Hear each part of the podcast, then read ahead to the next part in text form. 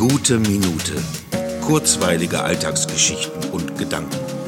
Mein Name ist Matthias Hecht und jetzt geht's auch schon los. Ich bin heute Morgen aufgewacht und habe gedacht, dass das, was ich jetzt tun werde, genau dasselbe ist, was ich morgens immer tue, nämlich aufstehen. Mir ist aber wahrlich keine logische Alternative eingefallen.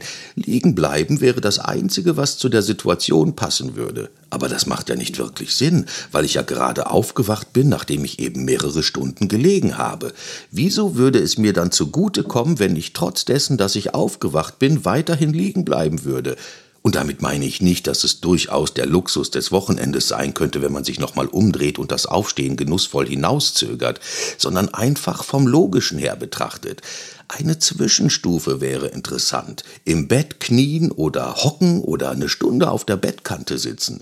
Wie dem auch sei, der wahre Luxus des Wochenendes ist sicher, sich über solche Dinge ausführlich Gedanken machen zu können. Jetzt sitze ich auf jeden Fall längst und werde mich gleich nochmal hinlegen.